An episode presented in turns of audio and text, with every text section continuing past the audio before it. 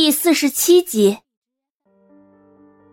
冷夜晨看了他一眼，眼眸中闪过一丝冷芒，毫不客气的回答：“这不关你的事。”何然脸色顿时一变，连忙拿出手机拨通了简若曦的号码，电话通了。若曦，你现在在哪儿？何然急促的问着，刚想转身离开的冷夜晨。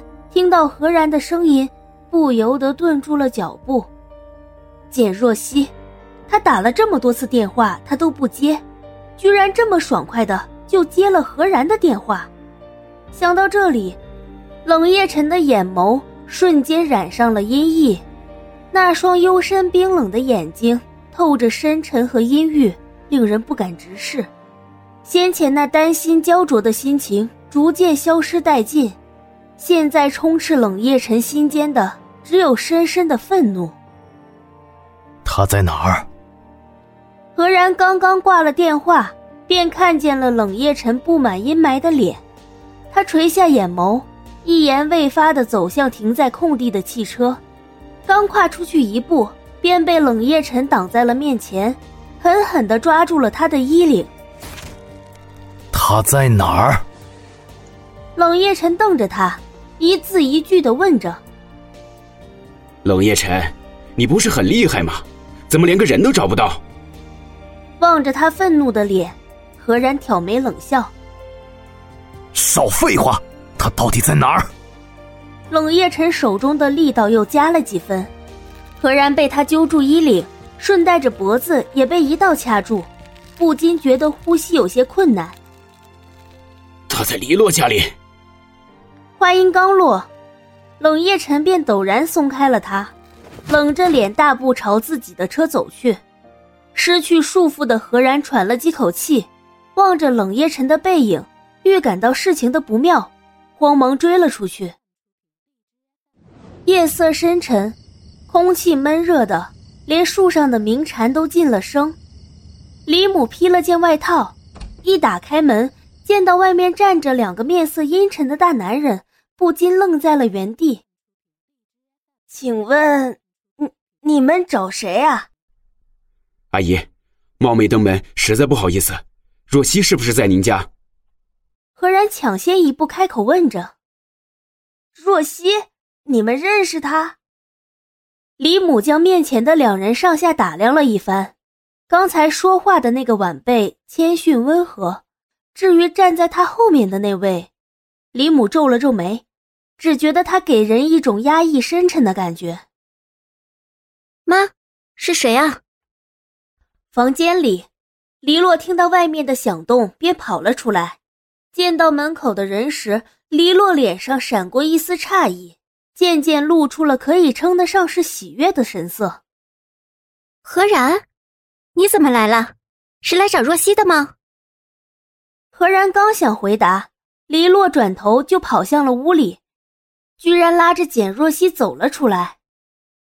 若曦，快快快，何然来了！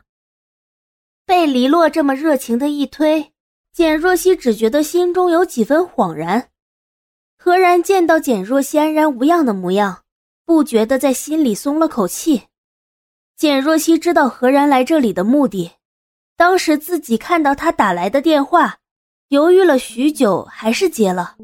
正兀自的想着，简若曦却陡然觉得身子一冷，面上似乎落了道炽热的目光。她心中一惊，慌忙抬眼朝前望去。屋外昏暗的灯光下，她看见了站在门口的冷夜晨，阴影蒙罩着他的半边身子，将他衬得尤为深沉冷酷。你，冷，冷夜晨。这个时候，黎洛也发现了阴影下身后站着的人，不由得惊呼了一声。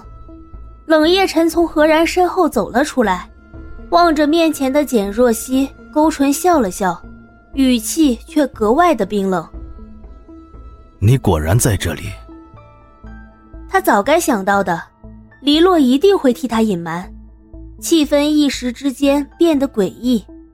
李母一头雾水的望了望对面站着的两拨人，索性去质问黎洛：“洛洛，这是怎么回事？这两位是？黎洛连忙回过神，笑嘻嘻的上前拉着李母。啊，他们是我和若曦的朋友，本来说好了今天一起来我家聚会的，但是我突然放了他们鸽子，这不找上门来讨说法了吧？你这孩子办的是什么事儿啊？人家毕竟是客人。李母还想说些什么，却被黎洛推搡着回了里屋。妈，你先回去睡吧，我们再聊会儿天。黎洛将房门砰的一声关了上去，长长的呼了一口气。他硬着头皮回到客厅，暗自替简若曦捏了一把汗。冷夜晨迈开步子，不急不缓的走到简若曦的面前，居高临下的看着她，挑眉冷笑：“简若曦，你到底记不记得自己现在是什么身份？”那张白纸黑字上写着什么？和我玩失踪？哼，你可真是了不得！冷夜晨，你凶若曦干什么？有几个臭钱就可以这么为所欲为了吗？你又不是皇帝，凭什么那么专制啊？你平时在冷家难道就是这么对若曦的吗？我冷家的事情还轮不到你来插手。你，黎洛气的刚想反驳。却被冷夜晨凌厉的眼神镇住了。冷夜晨皱了皱眉，走上前就想要拉过简若曦。何然看见这种状况，立马快步走上前，护在了简若曦的面前。何然，简若曦一惊，他知道他这样的举动会更加激怒冷夜晨，不免将他朝旁边推了推。何然也不顾身后人的示意。对着面前的冷夜晨冷声说：“冷夜晨，你今天就算想要带走若曦，也得问问他同意不同意。我需要征询他的意见吗？”冷夜晨像是听到了什么笑话，嗤笑了一声，看着他轻狂霸道的样子，何然不禁有些冒火，狠狠的说着：“如果他不答应，冷夜辰，你休想在这里把他带走。”哼，是吗？简若曦，我就问你一次，你是跟我走，还是想要继续留在这里？冷夜晨静静的站着，目光灼灼的盯着简若曦，给人一种不可反抗的绝对压制感。望着他冷峻的面容，简若曦突然觉得有些可笑，是他想的太多了。原本他以为他会放自己一马。可是结果呢？他居然就这么找上门来了，连一刻的自由都不肯给他。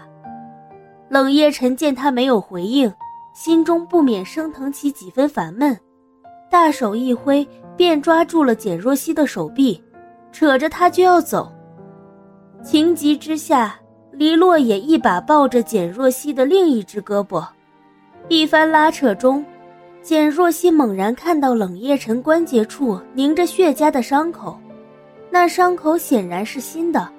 经过这么用力的拉扯，心结的痂已经有部分重新崩开。这是冷傲做的吗？